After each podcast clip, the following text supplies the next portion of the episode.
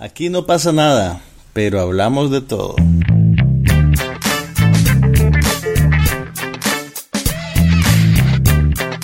Un podcast sobre cine, TV, tecnología y todo lo demás.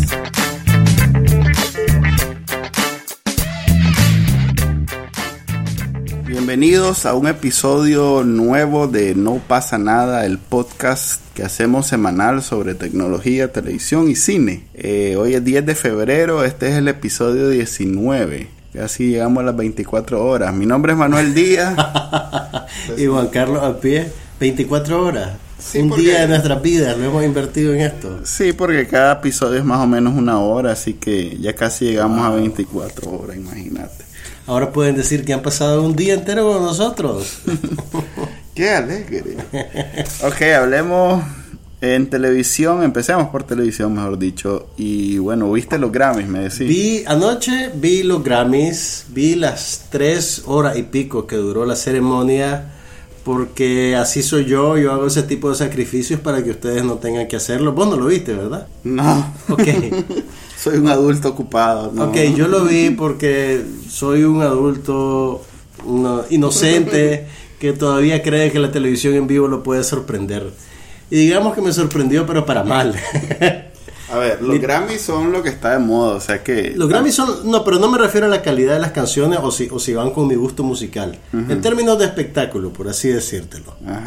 Fue un show bastante sombrío. Fíjate que parecía el tipo de, el tipo de, de- de programa en vivo que, que en Estados Unidos montan en tiempo de guerra porque lo tienen que hacer y, y- entonces le bajan el tono a todo. Todo el, hasta el tempo de las interpretaciones en vivo de las canciones era bien casi que funera- funerario.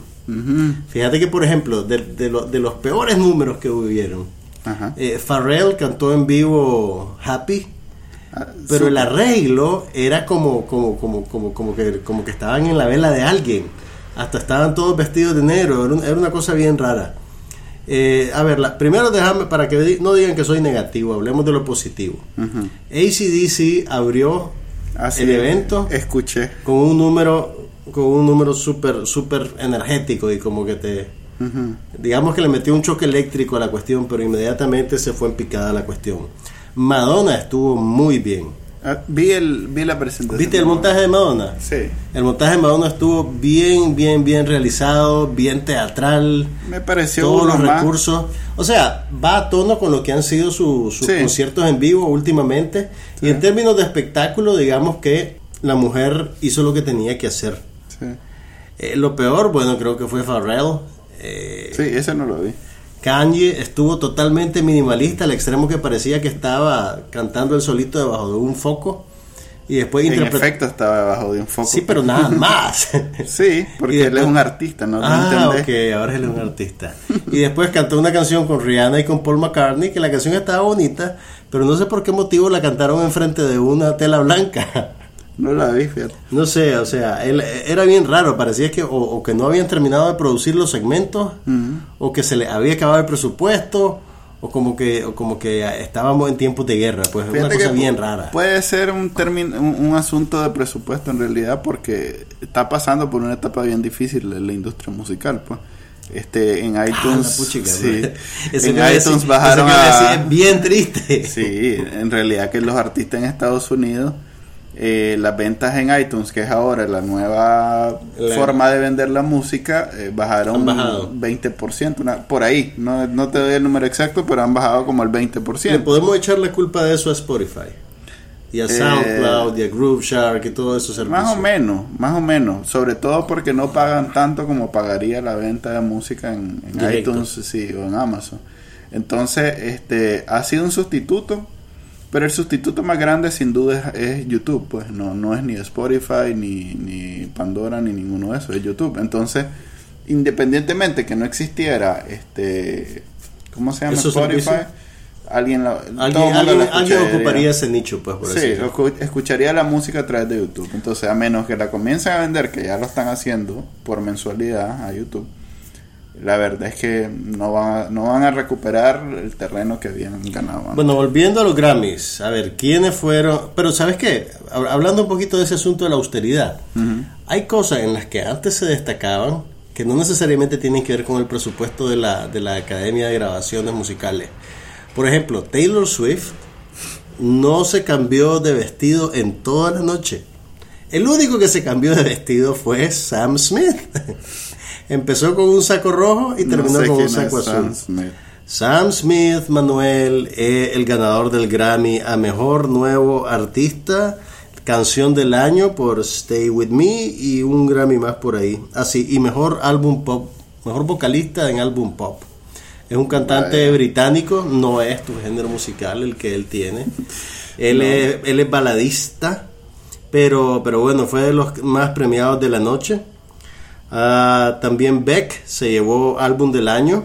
Eso me llamó la atención que en las nominaciones vi una nom- vi una presentación, vi la de rock y de los rockeros vi que estaban Beck nominado. También estaba Slipknot y ah, Tom Petty and the Heartbreakers y estaba YouTube también. Estoy Mm, combinando ahí varios. Sí, sí, sí. Pero la verdad es que son los mismos de los 90 que cuando yo veía los Grammy, pues. Entonces, algo me dice que, que no, no están dando la talla. Bueno, no, acordate que el, que el, a ver, el, ahorita la cultura popular musical la define básicamente el hip hop y entonces es ahí donde tenés tal vez Mm, los ya el año pasado, vitales. el año pasado, el que arrasó fue ese grupo francés que no sé si Daft llamarlo Punk. electrónica, no sé Daft si- Punk es sí. electrónica, Ok, eh, es EDM, pues es Electronic Dance Music. así se llama el disco. Eh, ¿Así se llama el disco? Sí, Electronic Dance creo que Music. sí, estoy No te casi creo. seguro. Casi, casi, casi seguro. La cosa es que eso Ellos son arrasaron el, el año ¿Sí? pasado. No, bueno, sí, Entonces, Pues a- ellos no son hip hop. Bueno, mira, este, este año, bueno, hubo drama gracias a Kanye West, nuevamente. Pero eso Hizo- es como decir que, que cada vez que ay, no, no quiero no quiero herir sensibilidades, Oh, oh. pero es, es como alguien que tiene un síndrome, pues ¿cómo es que se llama ese síndrome? Ah, ok, ok, ya te Este, entiendo. digamos cuando sos Déficit eh, atencional y esas cosas. Ajá, que pero no hay puedes controlarte. Asperger.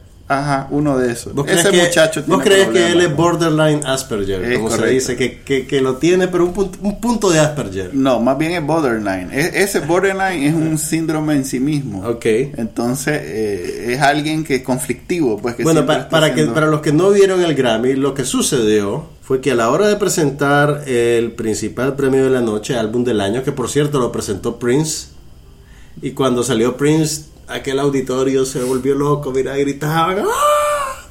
Fíjate que Prince debió haber cantado en vivo, pero bueno, esa es otra cosa. no da los Ok. reales para Prince. Salió Prince, presentó la categoría de álbum del año, y cuando dicen que gana Beck, Mm. entre los nominados estaba también Beyoncé con su álbum, aquel álbum que sacó de sorpresa, sin que nadie se diera cuenta, con todos los videoclips al mismo tiempo. Sí. Ok, entonces, cuando Beck empezaba a subir las escaleras para el estrado, Kanye se levantó también, iba detrás de él, se quedaron viendo y Kanye se rió y se volvió a sentar en su silla. Dijo un comentario en el Pero micrófono. lo dijo después, lo dijo cuando lo entrevistó y No, digo- Entertainment Television. Digo, hizo la mueca que habló y habló algo. Por eso fue que. Pero que no le quitó el micrófono, no, le llegó a subirse al escenario. Sí, no le quitó. Y después, cuando estaba siendo entrevistado por E! Entertainment Television, dijo que Beck tenía que reconocer que el mejor álbum del año era el de Beyoncé y que le tendría que entregar el premio a ella. No, más bien dijo que los Grammy.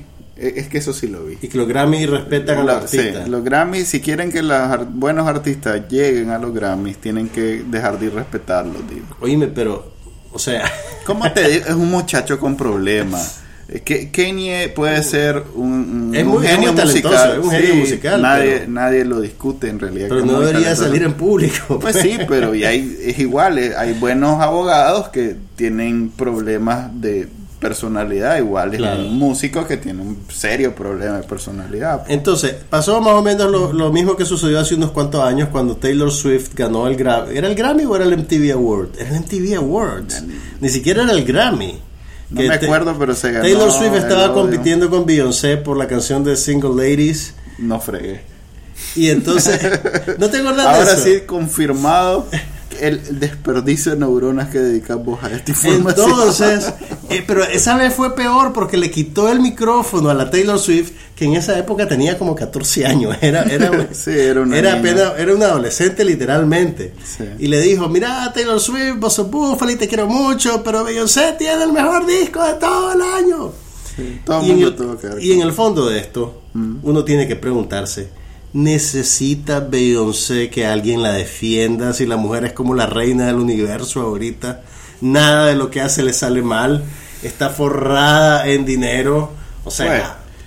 Taylor Swift ha hecho más dinero y está ¿Vos más crees que ha hecho más dinero que Beyoncé? en los últimos tres años, por supuesto. Pero en términos de influencia cultural, tal vez Beyoncé creo que es más Bueno, lo que pasa es que una es mujer ya adulta y la otra es una niña, pues entonces, pero en cinco años nadie, pues Swift, Taylor.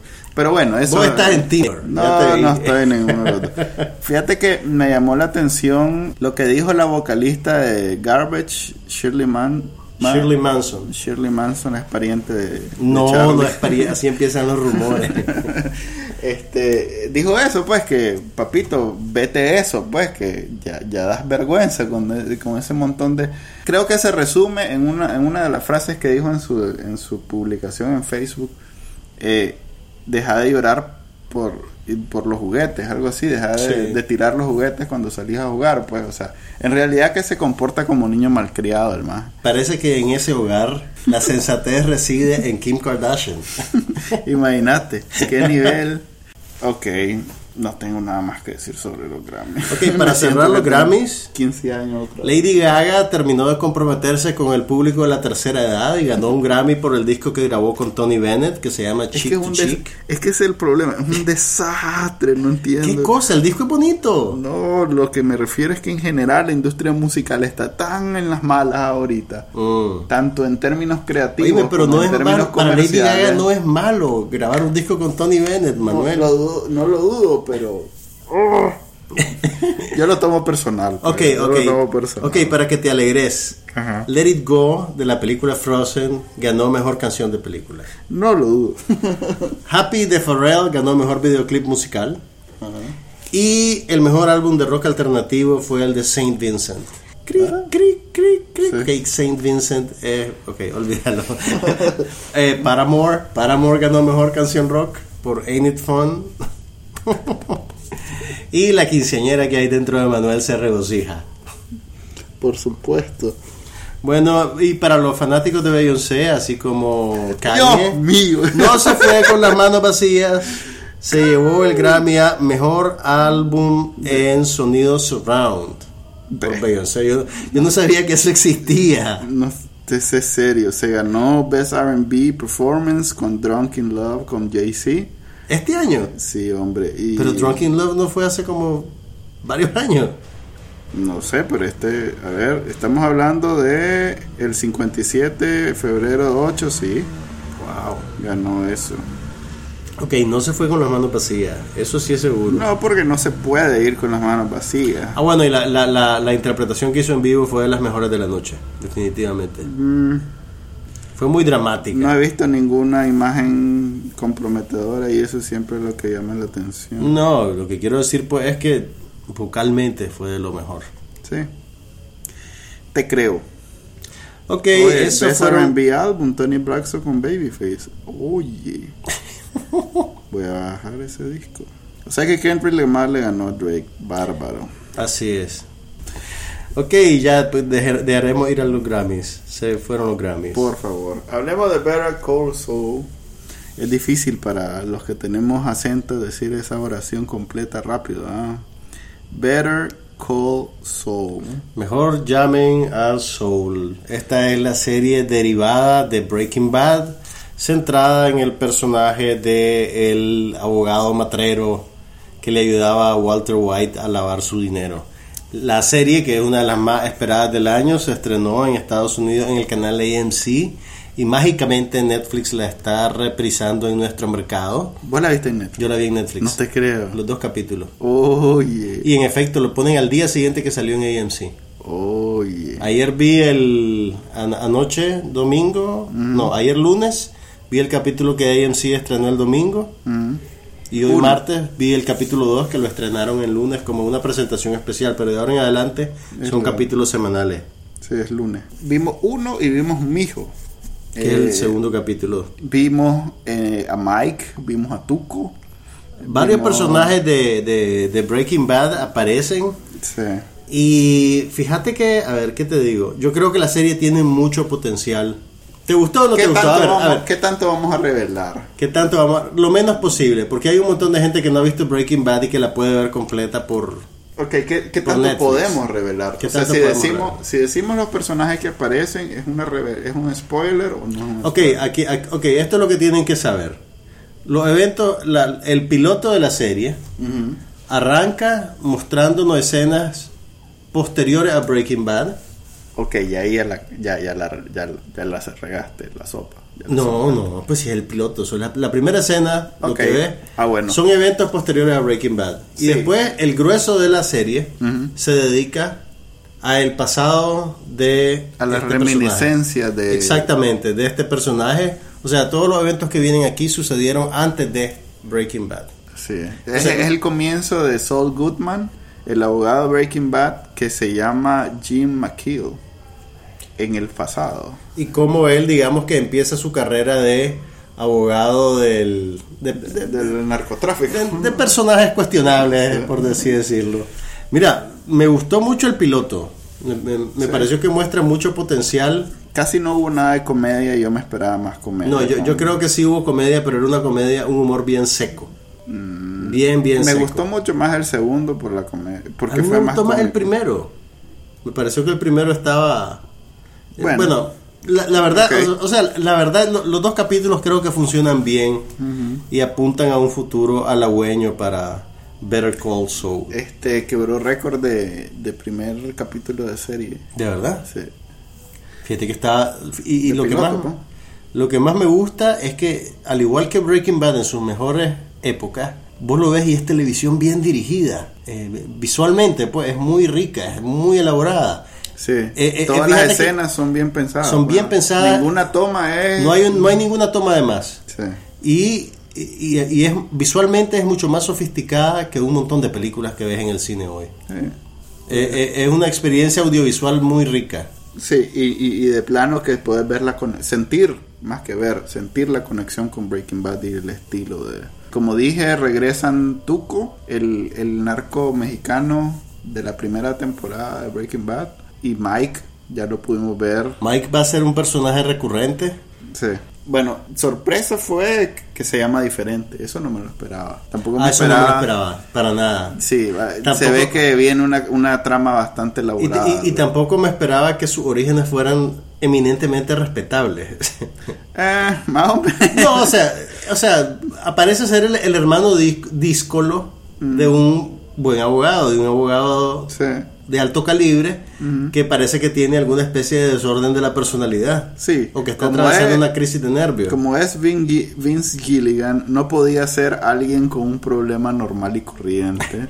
Tenía que ser un desorden totalmente absurdo. No, mira, mira, no, no, no, pero eso puede ser un eh, puede ser un episodio de, esquizo- de esquizofrenia, realmente que se manifiesta como con esa fobia. Ah, pues- Ahora, sí noté un problema de traducción. ah, ah, bueno, viene traducida la... No, no, no, está subtitulada. Ah. Pero en los subtítulos hay un problema de traducción, porque bueno, la, la fobia que tiene el hermano de, de Soul, del protagonista de la serie, es aparentemente hacia los campos electromagnéticos. Sí, Entonces él se vive encerrado en su casa, sin energía eléctrica del todo, y cada vez que alguien entra en la casa tiene que dejar en el buzón el celular, el reloj y cualquier cosa de metal que conduzca energía, y tocar un polo a tierra sí. antes de entrar en, en la casa. Entonces, eso se llama eh, ground yourself en, en inglés. Sí. Entonces, cuando en, en el segundo capítulo, cuando entra solo en la casa, el hermano lo- le pregunta, Did you sofocado, ¿Did you ground yourself? Y entonces el subtítulo dice, ¿te castigaste? Ah, Sí. Y como, y como el hombre viene, viene borracho y deprimido, por- al principio te quedas. Se refiere a que está eh, comportándose de manera autodestructiva. Y, y después de ese segundo dije, ah, no, ground es de hacer por la tierra antes de entrar en la casa. Entonces Ya. tal vez los amiguetes de Netflix pueden poner un poquito más de atención, pero en realidad yo estoy muy agradecido de que traigan la serie tan rápido. Yo creo que ni, ni ¿cómo es? La, la- los canales de Latinoamérica. Que los, canales de Latinoamérica creo que hay un desfase como de una semana. Gotham lo creo que máximo, lo máximo. Gotham, o por sea, lo más rápido posible está. Es una semana, más o menos. Sí. Gotham, por ejemplo, que la pasa aquí el canal Warner, creo que viene una semana atrasada al canal Warner en cable. Eh, y de ahí, pues Netflix lo que ha hecho hasta ahora, que, que en realidad no se parece a esto, es comprar series europeas y ponerlas como, como originales. Pues y que son, son series que no suelen entrar en el circuito comercial local. Está Happy Valley, está mm, Ah, no sé. Doctor Who, está Sherlock. Tengo como dos años de no ver Netflix. Pero me alegra pues entonces que todos los que tienen Netflix pueden ver eh, Better Call Saul el día siguiente. Es algo...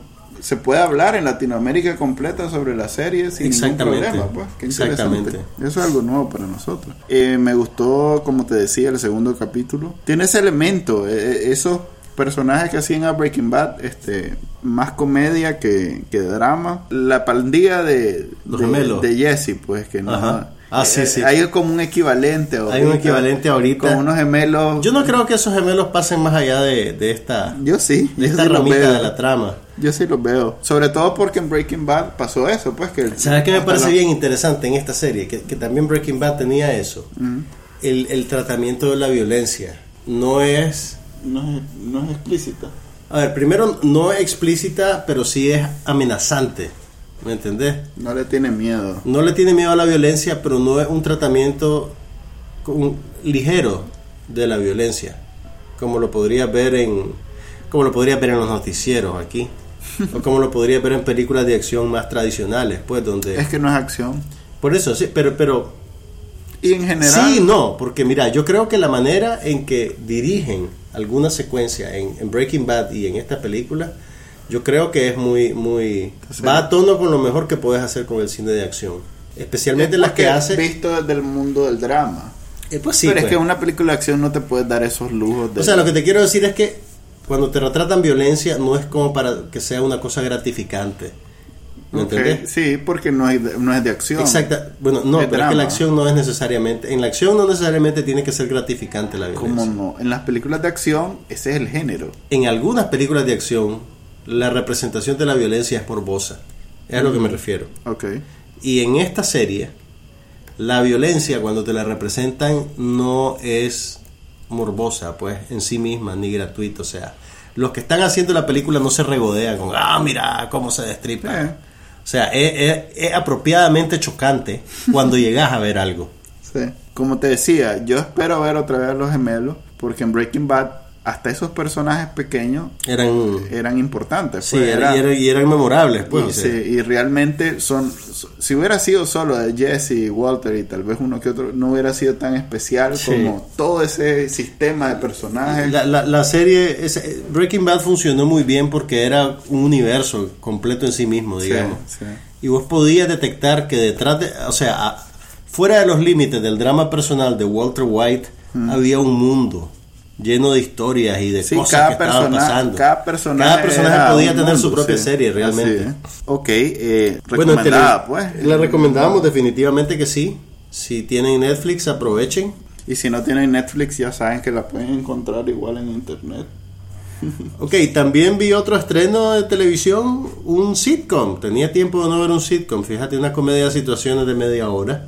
Imagínate. Que se llama Fresh Off the Boat. Pudiste ver episodes y viste Fresh Off the Boat. Vi Fresh Off the Boat porque tuvo muy buenos reviews. Y bueno, Fresh Off the Boat quiere decir recién bajados del barco. Y es una comedia de situaciones centrada en una familia china que se está mudando, digamos, del Chinatown de Washington, D.C.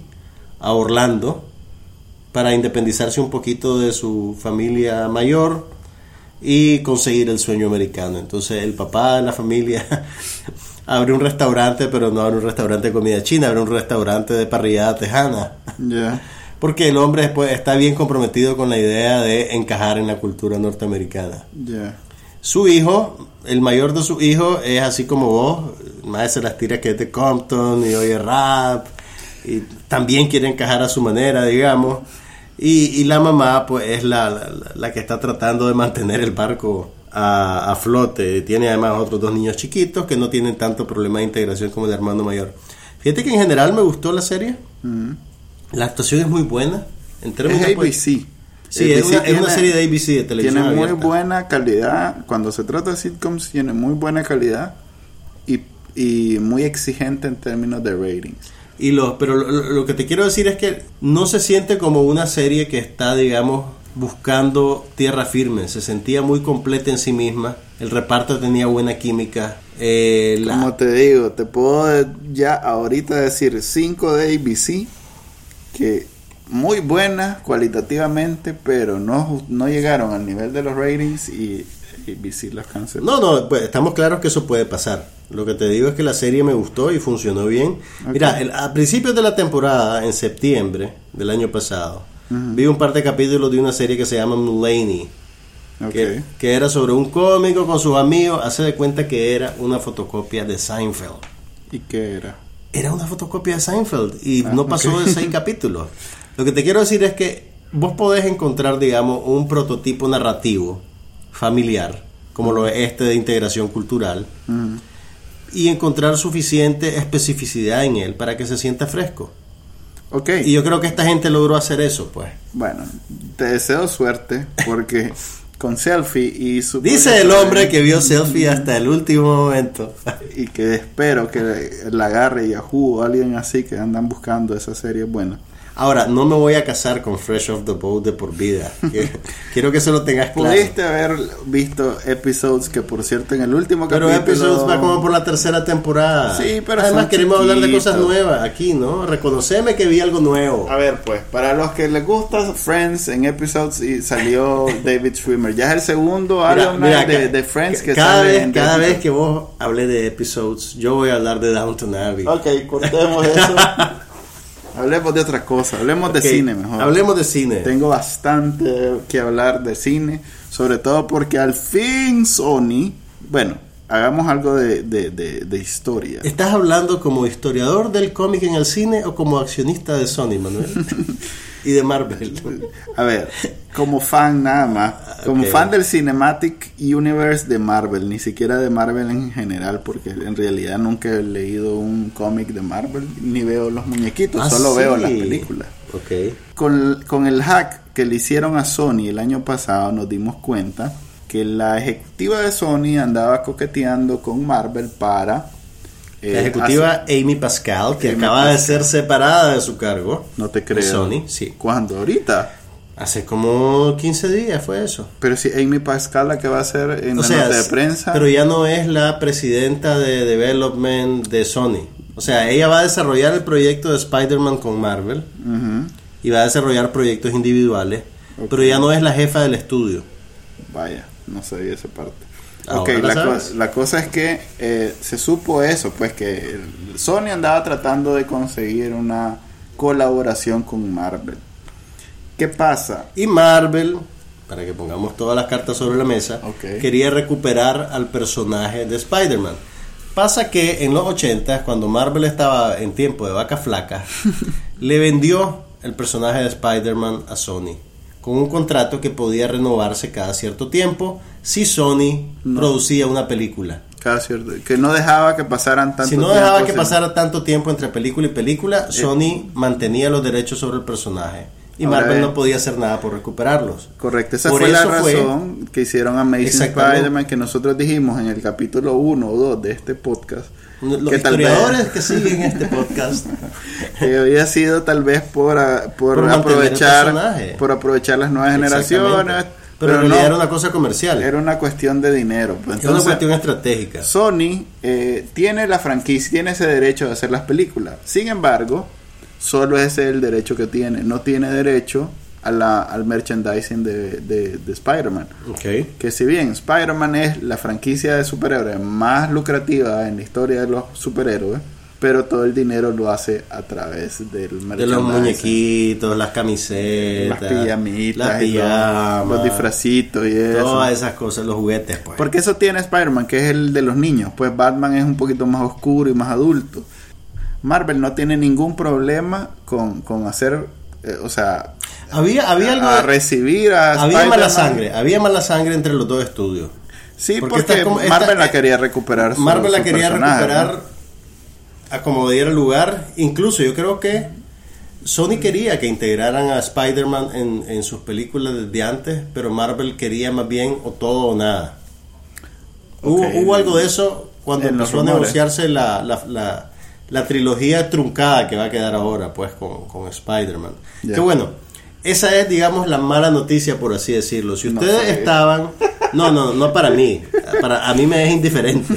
Pero quiero decir, si ustedes estaban emocionalmente identificados con la trilogía protagonizada por Andrew Garfield y Emma Stone, pueden irse olvidando de ver el final de esa trilogía. Sí, porque la tercera película ha sido cancelada. Andrew Garfield le pidieron que devolviera el disfraz de Spider-Man y van a poner a un nuevo actor interpretando al personaje en lo que va a ser la primera aparición de él en el, en el mundo Marvel, que es en la película Capitán América Guerra Civil, programada para estrenarse en el 2016. Sí. Y Spider-Man tendrá su propia película en solitario para estrenarse en julio del 2017. Ya con la magia de Marvel involucrado. Es una película Magia de Sony. Marvel, te está oyendo. Soy el relacionista público de Marvel. No, pero es un hecho. La magia de Marvel, A es ver. como la magia de Harry Potter. Es un hecho Y la magia de 50 sombras de Grey. Es un hecho que la película que hace Marvel es película exitosa. es la una magia- racha. Como la magia de Walt Disney. No, no, no. Es una, es una racha que yo creo que es sin precedente. Mm, Sobre Disney. todo- Disney en su buena época. Ah, en su buen, por eso mismo. Por eso, pues, siempre hay Lleva como ocho al hilo. Hay grandes consorcios que tienen su época dorada. Ok. Disney entre la sirenita. ¿Quién sabe si Disney ocupó, tenía el primer lugar de, de la película más vista de todos los tiempos? Que sí lo tiene Marvel. pues. O sea, En además de tener esa racha. En algún momento debe haberlo tenido. Fíjate, no. Bueno, tal vez Además, León, tal vos vez. sabés que si ajustás todos los ingresos de taquilla para la inflación y los actualizás, Mm. la película más taquillera sigue siendo lo que el viento se llevó. En serio, incluso por encima de Titanic. O no fue hasta, sino hasta hace muy poco que la superó. Pero bueno, Ok. vamos a saber muy pronto quién es el nuevo Spider-Man, porque Mm. la producción de Capitán América Guerra Civil arranca En abril. el- en abril de este año. O sea que probablemente antes de abril ya sabremos quién va a ser el nuevo Spider-Man. Ok. ¿Quién puede ser Mira, el nuevo Spider-Man? Espérame. La nota de prensa de Marvel Mm. es tan vaga ¿Qué es? ¿Qué es? Que es la palabra de Dios para Día. No, a ver. La nota de prensa de Marvel es tan vaga como un discurso de nuestro presidente. Es bien de, de- ¿cómo decirlo? Déjame, déjame adivinar, dice. Eh, eh, Es bien, como ¿cómo es la palabra? Es bien dispersa. dispersa. Y bien poco... se- eh, No quiere exacta. soltar prenda. Nada quiere decir. Ok, ¿qué es lo que vos Primero, no habrías sabemos- querido leer, que, querido leer en Ok, ese? hubiera querido leer cuándo va, cuándo empieza, en qué película va a salir, porque no se sabe. Puede Ya ser que trabaje. No, puede el. Capitán América, Guerra Civil. Estás leyendo lo que todo el mundo está especulando. No, no, no, no, esto es lo que se sabe. No se sabe, eso lo dijo el Oye, lo- A ver, Ya actualizaron el calendario. ¿Crees que te diga qué películas se mueven? sí, solo se mueve la de Thor. Se mueve la de Thor. Nada más. Pasa de julio a noviembre. Sí. Para que en julio se estrene la nueva de Spider-Man. Esa sí está fija. Y esa es la de Sony que viene con la ayuda de Marvel. Sí. Pero, la, como te digo, la... O sea, ¿vos no crees que va a salir por primera vez en Capitán América No, yo lo Guerra que, Civil? lo que te estoy ¿No crees que lo podemos ver antes? no está escrito que va a salir en Capitán América eh, Guerra Civil. Puede ser que salga en la siguiente Mm. o puede ser que salga en la, en la anterior que es Eso no Avengers fue de lo que este yo leí. Correcto, porque... el- Ok, puede, puede salir ¿sabes en un Stinger. especulando? Oye, ¿Sabes- puede salir en un Stinger ¿sabes al final de la No, igual de va a salir un créditos. Stinger en el otro. Sí. No, O en- bueno, no sabemos. no sabemos. Por eso te digo, todo eso que leíste, así como Mm. cierto, es, es especulación. Ok. Eh, te lo digo porque la única información al respecto es la, la- es la nota de prensa y, y es bien una- vaga. Manuel tiene una conexión con el universo Marvel, él siente la energía. No, pero a la hora de querer saber certeza, No podemos, no hay, no hay ninguna certeza. no hay ninguna certeza. La, La única información que manejamos ahorita es esta. a ver, la única certeza es uno que la película de la nueva película de Spider-Man que va a ser no sabemos si va a ser Peter Parker o va a ser el nuevo, que es el Ultimate Spider-Man. Espérate, Peter Parker siempre es Spider-Man. El actor es el que no es el Miles. Morales es, es, el, es el nuevo Peter Parker. Ah, ok, es cierto. En los cómics, en los Así cómics, es. exacto, sí. Peter ya cedió su trono a alguien. Ok. Así es, a un puertorriqueño, supongo. Ok, ¿vos es crees que va a ser, vos crees que va a ser otra historia de origen? Tiene que ser, porque si ya no es Andrew Garfield, ya no puedes aprovecharte O- de lo otra que- vez ver Sí. lo que lo picó la araña. Así y- es, ah. así es. Por eso te digo, bueno, no sabemos, pero podría ser. Primero, lo que sí es cierto es que va a estrenarse el 28 de julio del 2017. También es cierto que Andrew Garfield ya para afuera. Y por lo tanto Emma Stone también. ¿Quién sabe? Mm. Emma Stone eh, eh, es- Es taquillerona, pues, pero sería raro. no sería la primera vez. Y también es cierto que Spider-Man sigue siendo de Sony. Así que no va a aparecer ni en eh, Agents of Shield, ni en Ah, todo lo que no sea negociado primero con Sony. O sea que no es una Sí. apertura. No, no abrieron la gasa. Sí, no, no, no abrieron. No abrieron la gasa, pues tampoco, ta- tampoco son tan pendejos. Sí. Entonces, yo, yo esperaría que Sony quiera un tuquito de la merchandising, pues iba a ir negociando. Fíjate que puede ser que eso haya pasado ya. no ha pasado porque ya hubiera salido inmediatamente para subir la, la Ok, las pero, ¿por qué crees vos que ¿no? Sony, por qué crees vos que Sony accedió a esto? El, para que la gente se olvidara del escándalo de los hackers. No, ¿Tiene mira. algún sentido eso? Mira, ahí hay un pastel bien grande que Sony solo lo está viendo pasar. Sí, no, porque sus películas hacen plata. Sí, pero Su ya viste, eh, eh. ya viste que en los correos que se filtraron y sugirieron, no lo afirmaron, pero sugirieron Que se querían montar en el que Spider-Man que Spider-Man sale tabla. Mm, ok. Eh, eso es una, eso fue una de las grandes sorpresas de La de- verdad, la última película estuvo bien floja. Sí, la que pero- tenía a Jamie Foxx haciendo de. Pero además de todo el, el aspecto creativo, que en realidad, pues, pues sí, no, no son buenas. Son inferiores incluso que Marvel. Si vos Marvel lo, lo vulgarías, Spider-Man es como el No, la no, mitad. no, mira, no, espérate, un momento. Yo creo que las películas estas de Spider-Man, con todo y lo flojas que eran, Son mejores que las demás. son mejores que Thor. Yo creo que Ah, Thor es el bueno, fondo del barril ok. de Marvel. Thor es, Thor es el Thor el equivalente a, a Fifty Shades of Grey para, para las adolescentes. Es, es el eye candy femenino de, la- No, no, de, no, de no, Marvel. No, sé, loco. Pero no bueno, ok, te lo bueno. acepto, te lo acepto, te lo acepto. Ok, Pero igual. No podés contra el poderoso Thor. Sí, no, en realidad que es muy mal. Thor es tu kriptonita.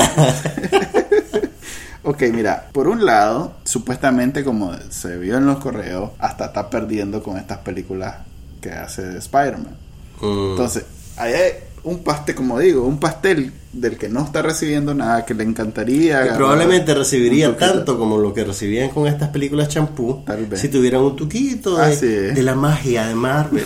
No, no, no, yo pienso que en este trato, el único que ganó fue Marvel. sí, El único que ganó. sí. Porque sí. no es como que, como ahorita estamos fregando, pero no es como que un productor va a hacer maravillas. No, y, ¿no? y ganó porque le va a dar a los fans lo que quieren. Desde Sí. que Marvel empezó a remontar, todo el mundo decía, ay, que vuelva Spidey, que vuelva Exactamente, Spidey". pero al, al- al no recibir nada con las películas de Marvel y meter a Spider-Man ahí, Sí. eh, el que está ganando al final es, es, este, es Sony.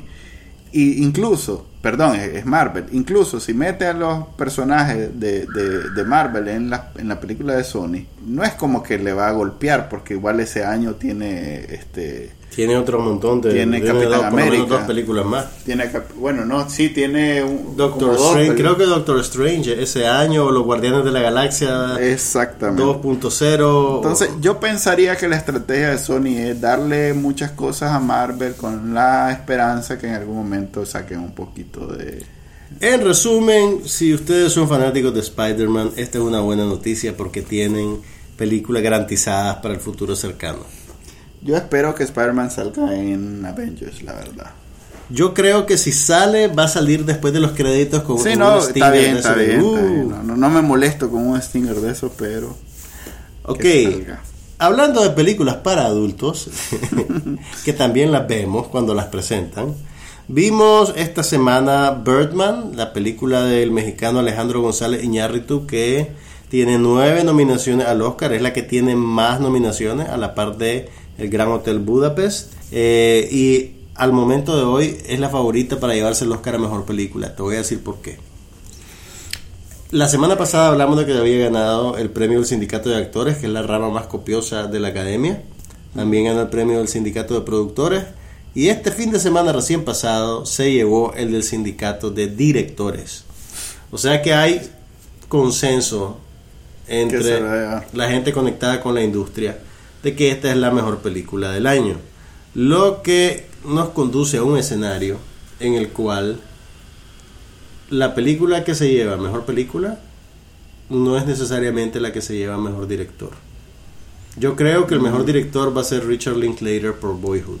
No la he visto todavía. Por lo novedoso. Pero el concepto es muy, muy novedoso, está bien realizado y ha sido unánimemente aplaudida. Entonces yo creo que no lo van a dejar con las manos vacías. O, se lleva ese o se lleva mejor guion original. Que usualmente, para mí, la película más interesante casi siempre es la que se lleva mejor guion original.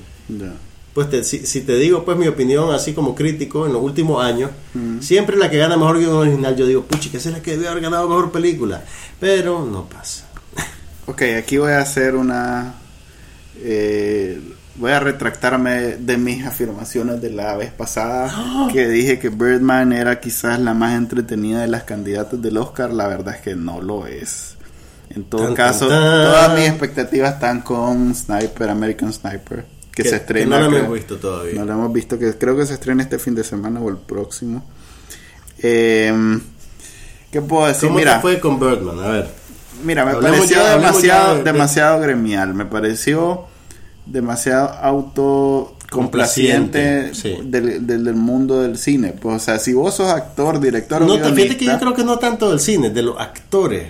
Si, no, porque, No, porque mira, ahí tuvimos, me acuerdo que estuvimos hablando de eso. Mira, eh, el ataque a, la, la, interpretación y el ataque a la crítica es un desahogo de actores, directores y guionistas. Sí. Entonces, eh, creo que es una reivindicación del gremio completo, de, los, de los que trabajan contra los que solo ven y critican. Ok, aquí para, para ubicarlos, la trama de la película tiene que ver con un actor de Hollywood que le dio la espalda al éxito económico. Él interpretaba a un superhéroe y, y hace 20 años atrás abandonó ese personaje y se perdió, se lo llevó la trampa 20 años después él quiere volver, pero su manera de volver implica producir una obra de teatro en Broadway, adaptar él mismo un cuento de Raymond Carver, que es un escritor muy celebrado, pero no necesariamente popular de Estados Unidos, es un gran escritor, pero es un escritor, digamos, para escritores, por así decirlo. ¿Qué es más o menos esto para... para es el equivalente a la película de alguna manera. Que no es para el público, sino es sí, exactamente, sino digamos para, para recuperar credibilidad, por así decirlo. Hay, mucho, hay mucho meta... Y hay mucho comentario metafísico, por así decirlo, porque el protagonista de la película es el actor Michael Keaton, que tiene, digamos, un parecido al personaje, porque Michael Keaton se hizo famoso interpretando a Batman, mm. hizo dos películas de Batman, pero después se fue y la franquicia siguió corriendo sin él su carrera después de Batman, digamos que bajó bastante de perfil y ahora le está volviendo con esta cinta. Entonces, pero bueno, cuando él era Batman era cuando estaba Tim Burton. Cuando estaba Tim Burton a finales de los 80 y en los 90. Antes que Johnny Depp fuera como la pareja irreemplazable de Tim Burton, era, eh, era Michael Keaton. Era Michael, Keaton, hizo Beetlejuice, Beetlejuice y Batman. Y Batman y dos películas de Batman con Tim Burton a finales de los 80 y principios de los 90. Entonces digamos que Birdman existe más allá de su universo que ves en la pantalla, pues conecta con otras, con otras cosas de la cultura popular. Y hay un par de escenas en Birdman en las cuales el actor confronta a la crítica teatral del New York Times, que escribe a mano, o sea, como la quieren caracterizar pretenciosa la mujer. a ver, es una arpía, a ver, la película la caracteriza como una arpía amargada que pasa en un bar escribiendo a mano y que cuando se le acerca a Michael Keaton así humildemente para contarle su historia de por qué él es un actor y quiere volver, le dice un par de barrabasadas y además le dice, te voy a hacer una mala crítica, la peor crítica en la historia de las críticas, sin haber visto tu obra porque te odio a vos y a todo lo que representas. ¿Crees que puedes venir desde Hollywood a, manchar el mundo del teatro? Y, o, sea, es, es bien- o sea, la película es bien caricaturesca en algún nivel. La reflexión que Birdman quiere hacer sobre la agonía y el éxtasis de la vida creativa no es tan interesante ni tan incisiva como la que hizo Charlie Kaufman en el guion de la película Adaptation con Nicolas Cage o la que hizo Charlie Kaufman en la película que él dirigió también que se llama Synecdoche en Nueva York que es también sobre el mundo teatral con Philip Seymour Hoffman o como lo hizo eh, Robert Altman a finales de- a mediados de los 90 con The Player el jugador una película en la cual eh, Tim Robbins interpreta a un ejecutivo un alto ejecutivo de un gran estudio de Hollywood que mata a un que mata a un guionista y después tiene que ocultar su crimen. Pero ya no estamos adentrando a un género demasiado... Es demasiado obtuso si querés. Sí, no. Mira, en, en el que volviendo volviendo pues en, en pasta a Birdman. Si bien me parece que la película es facilista, por así decirlo, y autocomplaciente. La forma de la película es muy bien lograda. Sí. Está filmada como que si todo sucediera en una sola toma, gracias al trabajo de Manuel Lubezki. Que hay, que hay corte. Hay cortes, o sea, Pero hay, es difícil hallarlo. hay cortes, pero están disimulados por... No, hay cortes incluso que no están disimulados. Te puedo decir... hay uno, hay uno. ¿Cuál? Acordate. Estamos hablando del que sucede cerca del final. No, yo No. estoy hablando de otro. Estoy hablando de... Hay, cuando va en el, en el Times Square en calzoncillo, ahí hay varios cortes hay varios que cortes. no son detrás de él. Ok, pero la, la idea es que se disimulan, pues no son tan obvios como en otras películas. Mm. Y yo creo que eso es interesante porque hace que el- como que el tiempo y el espacio colapsen y sean uno solo. Si vos te acordás de cómo se desarrolla la película, la, peli- la acción salta durante horas o días eh, con que una persona cruce una puerta. Y vos tenés que ir sobre la marcha Sí. eh, entendiendo bonito. qué es lo que pasa. es rescatable, está bonito y, y espero verlo en, en Y los actores son buenos, los actores son muy buenos en lo que hacen. A ver. Y te digo honestamente, yo la quisiera ver de vuelta. Pero mi primera experiencia con la película fue un poquito opresiva. El estilo del, del- el, el- el tono de la actuación, por así decirlo, era, me parece, muy alto. Eh, Por el, el soundtrack. no, no, no, no, no me refiero al volumen, me refiero a la, a la, al, al histrionismo. Ya. Eh, y- Ves que es teatro. pero Es no, no, como- no, pero, pero, pero, pero mantienen el tono cuando no están necesariamente encima del escenario. A ver, hubiera aceptado que sea el género, que no sé si llamarle género, el género gremial de, de- de las películas, si no hubiera sido también el gremio de los, de- del teatro. Ok, vos sentís que que te dejó frío porque ahí no, sí, ahí no sí estás ya metido no, en eso. o sea. ahí sí ya no, ya pues, me pierde. ok, Porque no Broadway y referencia. en pues. general eh, ese mundo de, de- de- del teatro de, Nueva York que Ujú. es tan Vos sentís que eso es muy insular y no Eh, podés conectar con eso. sí y además es demasiado pretencioso Ok, y lo que eso vos me estás siente, diciendo... y eso se eh, eso ellos hacen el esfuerzo Ujú. por transmitirlo porque en realidad es así es yo creo, no, yo creo que... En la vida real, el actor que No. va al teatro hace hincapié de sus habilidades artísticas porque fue al teatro. Ok, yo creo no que vos- películas balurdes que cualquiera hace. Pero ese es lo que vos estás diciendo ahorita es exactamente el discurso de la película. Correcto. Ese- ese- eso es lo que dice Birdman. Precisamente, Sin embargo, pero es realidad, es- es no, verdad. yo creo, te voy a, a ver, oíme. Ok. Yo creo que no es necesariamente realidad. Si vos vas a Broadway ahorita, la los teatros más grandes, los teatros más importantes, están ocupados por producciones de Disney, que vienen literalmente de una línea de ensamblaje, que nacieron como películas y después las convirtieron en shows que son muy buenos, que son bien Ah, producidos. Ok. Entonces pero- no es una línea de ensamblaje. No, no, no, sí, porque existen como películas antes de eso. Ok, pero independientemente de su origen. A ver, lo que te quiero decir es, El Broadway que retrata Birdman realmente ya no existe. Ajá. Se movió, se movió a los teatros de lo que se llama off-Broadway. O sea, sí te acepto que puede existir una noción de que el, el teatro, las tablas pues, son superiores o son más desafiantes para el actor frente al cine que es visto como algo más popular. Dos elementos. Pero lo que te ¿Cuánto, quiero vale una decir- entrada, ¿Cuánto vale una entrada a Broadway? Una entrada a Broadway vale 300 dólares. No baja de 200 Sí. dólares. Uno. Uno. Dos. ¿cuántos meses tenés que esperar para poder comprarla? Dep- Mira, eso depende de la obra. Correcto. si vas a un teatro independiente, Ok, pero ya es off-Broadway. que Por eso, son artísticamente, los dos elementos de que son los que Broadway- tienen, digamos, más credibilidad artística, por Los así dos decirlo. elementos del Broadway son uno que es carísimo y dos que no lo puedes conseguir porque es Nueva York y todo el que va siente que es parte Que de esa que élite cultural que no en el resto chusma de Estados Pero- Unidos no, no, no existe. Pero no es, no, no, no, no, no. Pero Entonces la eso no lo ha perdido Broadway. Ok, no, pero mi punto es que la disnificación de Broadway hace que se parezca más al, al multiplex donde te ponen las películas de superhéroes No estaría ¿Qué? seguro yo.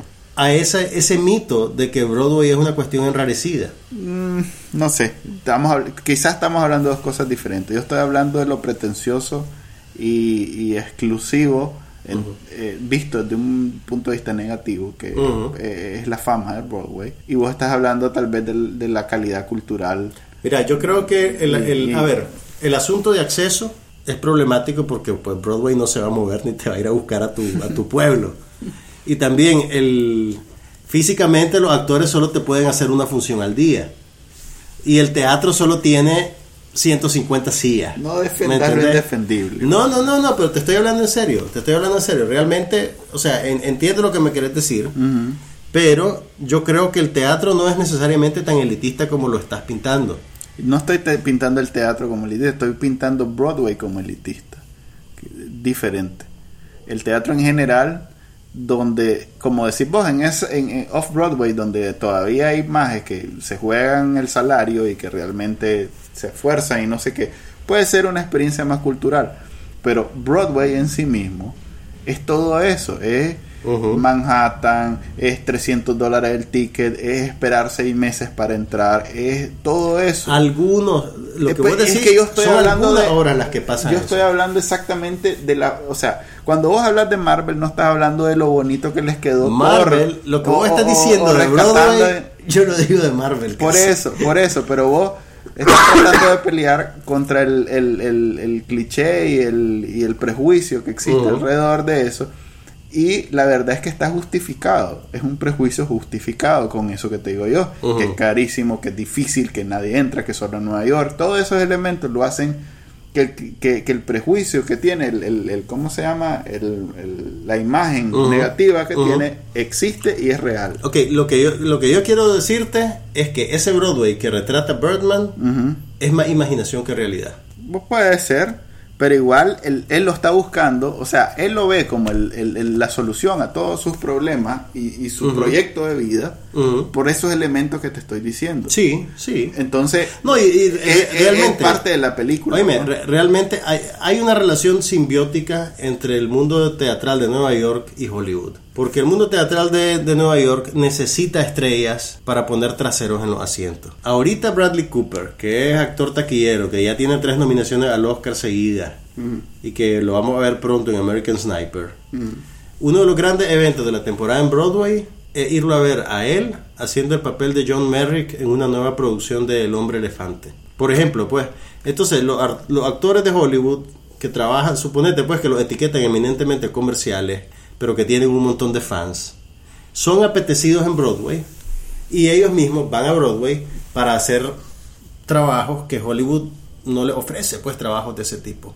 Por eso, pero van con eso. A ver, con- Van para validarse, estamos de por acuerdo en eso, eso. por- y es Van lo que explota la película. Pero eso tiene que ver con, con la diferencia de actuar frente a personas en vivo y actuar frente a una Será cámara. el sereno, pero la película es basada en eso. La película es basada en, sí, la película yo creo que es En- basada en la validación, mitos, sí, en en- mitos del mundo creativo y de la relación entre el mundo creativo, lo comercial y el ego de la persona y de los artistas. Y creo que eso sí es un golpe a- a- entre ellos mismos. Pues, o sea, eh, de- ¿cómo entre así? todas las autoindulgencias que se hacen los actores y la- Ujú. el director y todo en la película, hay, hay después de todo un coscorroncito eh, enmascarado que es eso Sí, precisamente. yo, yo creo que tenés razón. que eh, Estamos de acuerdo. ese, ese énfasis en, en ir a Broadway como para validarse como artista sí. es precisamente Sí. un retrato Mira, medio al- ridículo sí. de lo que la mayoría de los actores piensa que piensa es que, es lo que deben hacer pues Sí. ellos como actores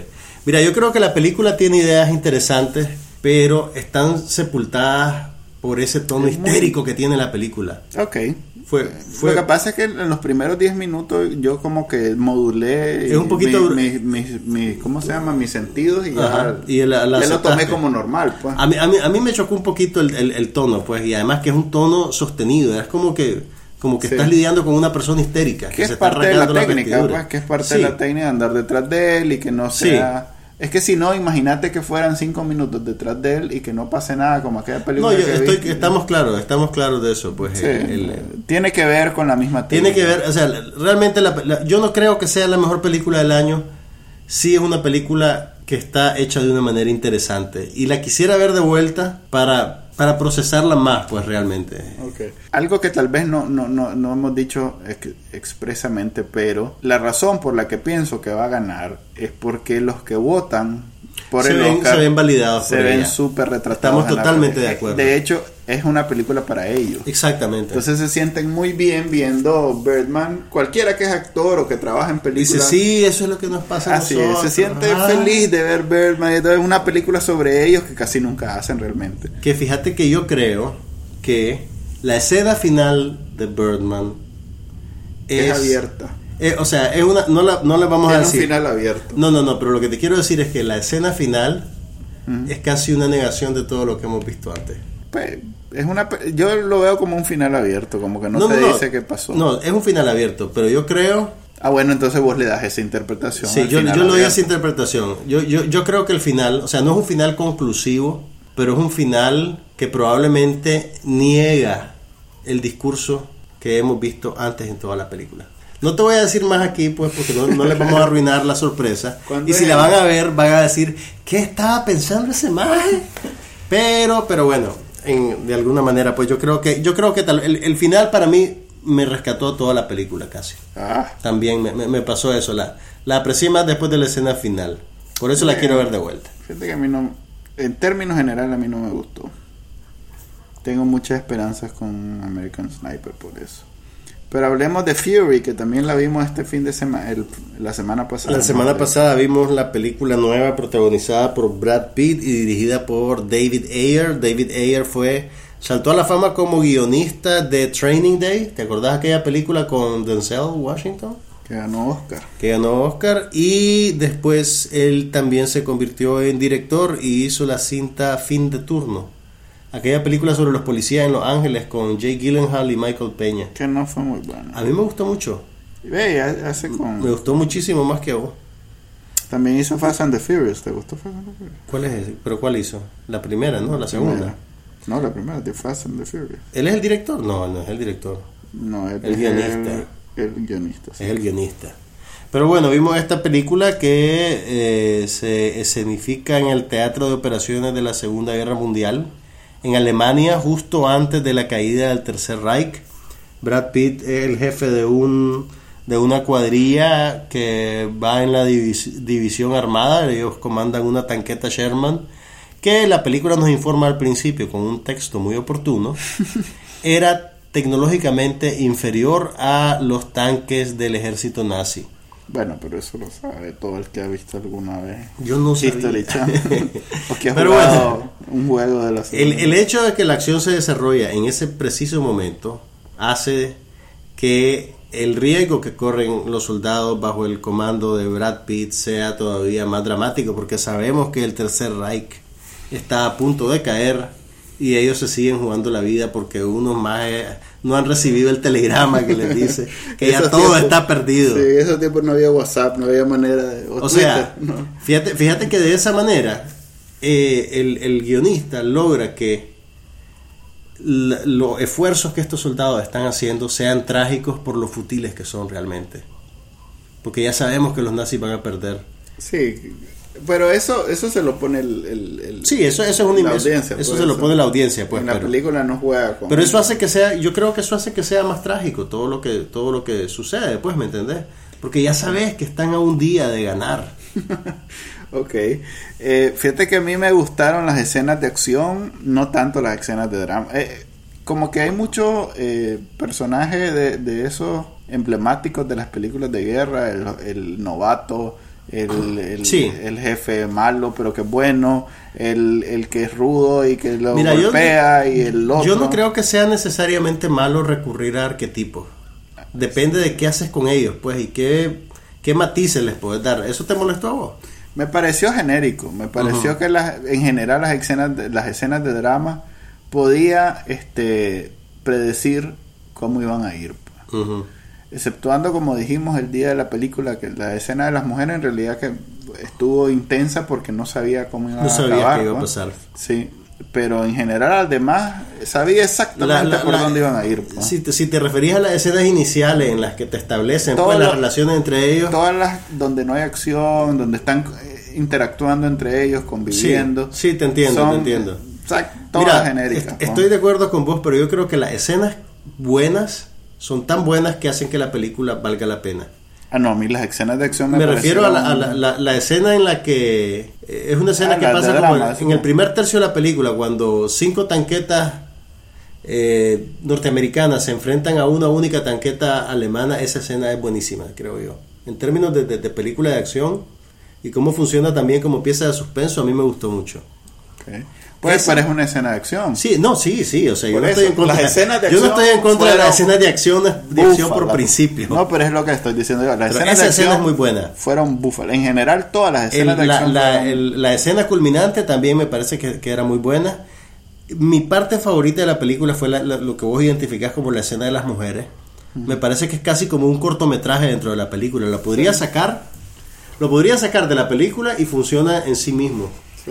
Y, y fue bien interesante. Me, me- me Debe, gustó debe ser, muchísimo. debe ser un director metódico, pues debe haber dicho, necesito mi escena dramática, voy a aprovechar esta. Lo que pasa es que fíjate que yo creo que yo creo que enriquece la película el hecho de que tengas como en la música diferentes movimientos, pues y Eh. tenés tenés escenas más No pausadas. me, no me pareció mal, pero independiente. Es más, quitame esa escena, igual funciona Y- igual como película de acción. Sí, funciona como película de acción, pero esa escena yo creo que funciona mucho para enriquecer, digamos, la relación entre los personajes y para entender quiénes son ellos como sujetos, más allá del arquetipo que habitan. ¿Me entendés? Ya. Les Eh, recomendamos la película Sí, Fury. realmente. En español le pusieron Corazones de Hierro. No tuvo ninguna nominación al Oscar, sorpresivamente. Yo pensé que la habrían nominado por sonido, por lo menos. Me pareció agradable la interpretación de Shia LaBeouf. Yo creo que el- el- esa interpretación le está rescatando la carrera a ese man. Sí, realmente. Ahora, una, una advertencia, sí, hay, hay escena, la violencia es bastante gráfica, especialmente al principio de la película. Hacen como una declaración inicial que De va a ser, principio. sí, va a ser realista, va a ser, No vamos a andar con movimientos de cámara a la hora de vas a ver muertes. sangre, sudor, lágrimas, huesos, pellejo, Exactamente. o sea, puede ser un poquito fuerte. Sí, no, no lleven a los niños. No lleguen a los niños por amor de Dios. Ni lleven a la chavala el 14 de febrero tampoco. No es una película romántica. pues. No, ¿qué podrían? Ala, bueno, el mercado ha decidido que para el 14 de febrero ustedes quieren ver 50 sombras de Grey. Fíjate que leí que, bueno, los protagonistas se odian. Se odian. No se quieren volver a ver en su vida. Eh, Pero, pero aquí hay algo que tenés que saber. ajá. No siempre la química en la vida real define la química en el cine. Bien puede ser que en la película funcionen como pareja. Que Bueno. conste, no he visto la película todavía. Los que han visto dicen que de viaje se nota. Se se nota que se detestan. Se nota que no, nada que ver. Ah, No, es una, es un tren. Son dos trenes a toda velocidad que no- que nadie los puede con una fecha de cuándo van a chocar. Ok, pues tienen un serio problema porque entiendo que ya están, están contractualmente obligados a hacer dos películas más. Sí. Y todo apunta a que esta cinta va a ser lo suficientemente exitosa en términos económicos como para que el estudio produzca esas otras dos películas. Aquí a nivel local los cines han programado un estreno adelantado. Las fans de los libros parece que van a llenar las salas de cine el miércoles a las 12 de la noche. Para la semana pasada creo que habían ya casi, eh, se esperan, no sé, parece que van a estar todas las salas llenas en el cine. Va a ser interesante si solo van a ver adultos. E- esa parte, fíjate que a mí me llama la atención porque en general ¿Vos vas las a que ir, se no? de- no. Supongo que voy a ir a verla porque ni ni no he estado nunca Manuel a kilómetros de miércoles la- a, las- a las once y media de la noche haciendo fila. Nunca he estado ni 10 kilómetros cerca de un libro de ese y no voy a estar nunca.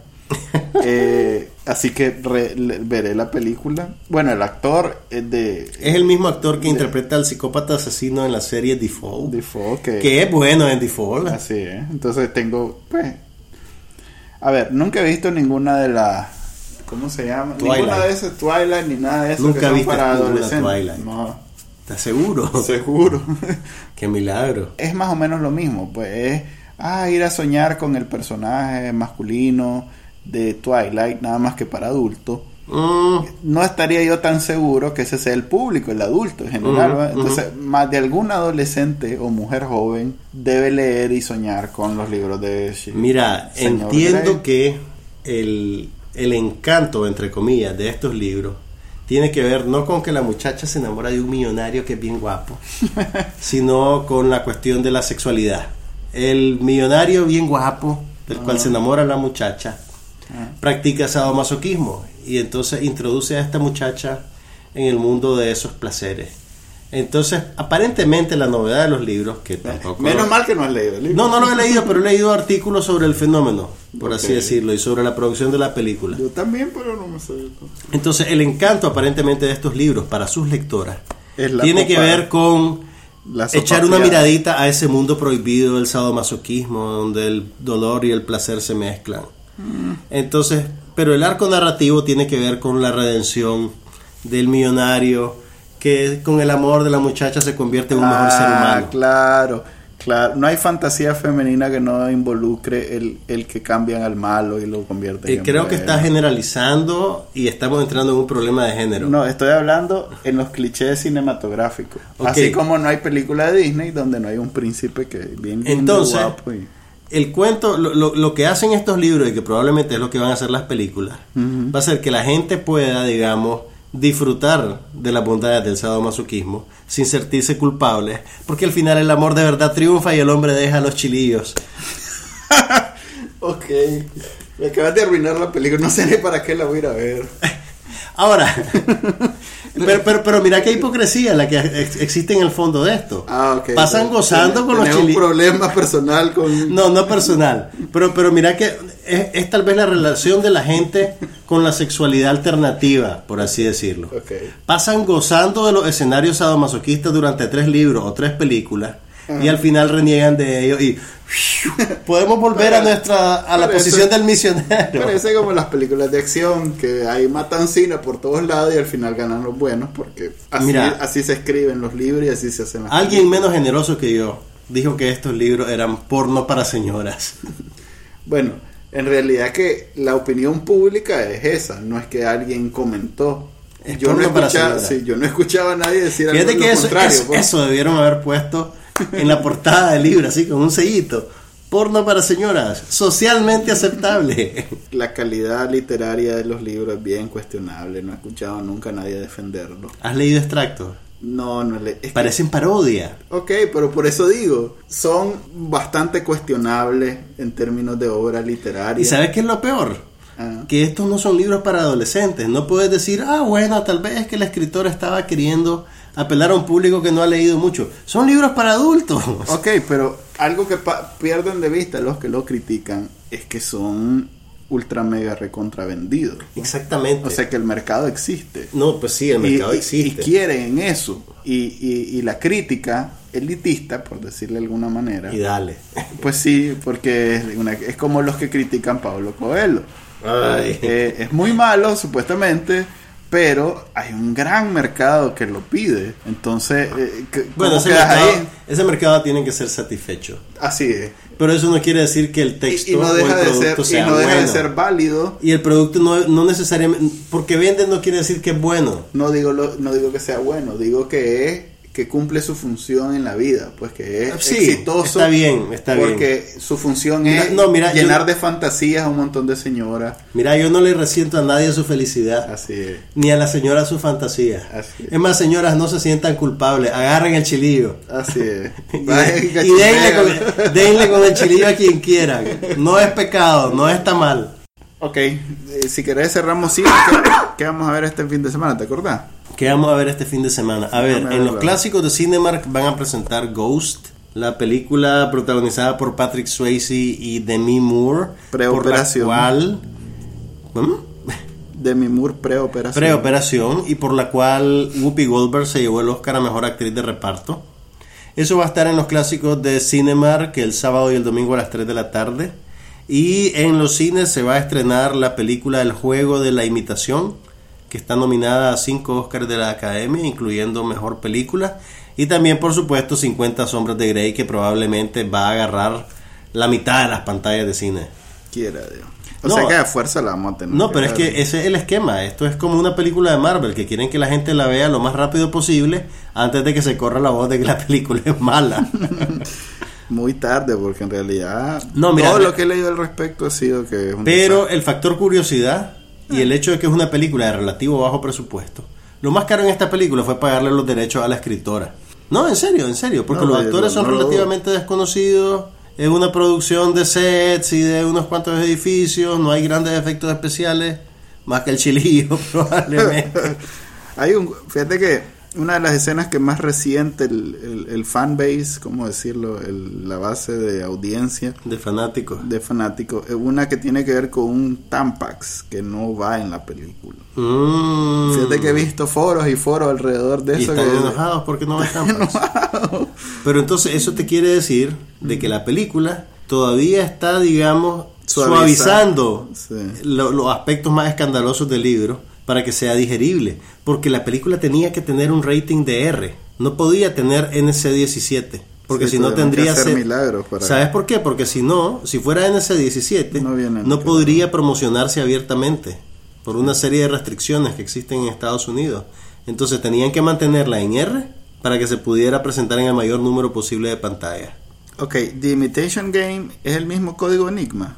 Sí, sí, es cierto. Ese es el título en español, el código Enigma. Ok, se, estrenos de esta semana son ese, Fifty Shades of Grey y el código Enigma o Imitation Game.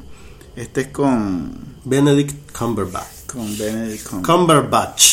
Sí, hombre, si fuera mujer, este realmente hay para dónde escoger este fin de semana. No, espérate, a ver, el código Enigma, apartando tu, tu man crush con Benedict Cumberbatch, Y con y- tiene que ver con un episodio histórico y debería de la interesarle- Segunda Guerra Mundial otra Debería vez. interesarle a todas las personas, hombres o mujeres, que están No, claro, claro. interesados en la Segunda Guerra Mundial y cómo los aliados triunfaron y además la figura de este gran matemático que además fue perseguido por la propia sociedad inglesa porque era homosexual cuando era Mm.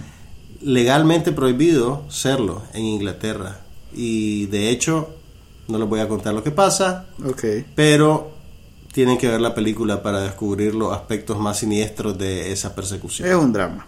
Es un drama. Sí. Ok, ahora sí.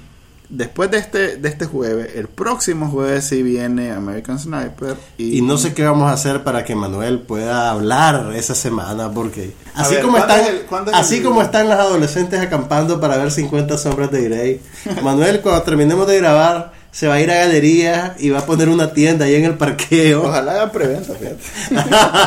ya están haciendo preventa. Oíme, bueno, vos que respetás mucho el dinero. American Sniper es ahorita la película de guerra que más dinero ha hecho en Sí. la historia de Estados Unidos. Exactamente. Porque aparentemente de ha calado con una base ultraconservadora republicana que está yendo al cine en masa y es como una campaña de vida para ellos. Me parece muy bien porque en realidad ha abierto la discusión. Porque en no es una película a favor de eso. Ellos la dicen que interpretan sí. de esa o sea, manera. ellos la interpretan de esa manera. Estoy de Pero acuerdo. no es una película Nosotros así. no hemos visto una película, así que todavía no podemos Es opinar más, en, en ese hoy- sentido. Hoy vi una entrevista que le hicieron, bueno, entrevista, los emboscaron en la calle a, ¿A quién? Clint Eastwood y, y como tanto Roger Moore como Bill Maher andan diciendo que es una película sobre un psicópata patriótico, Y que lo- pero que es un psicópata igual.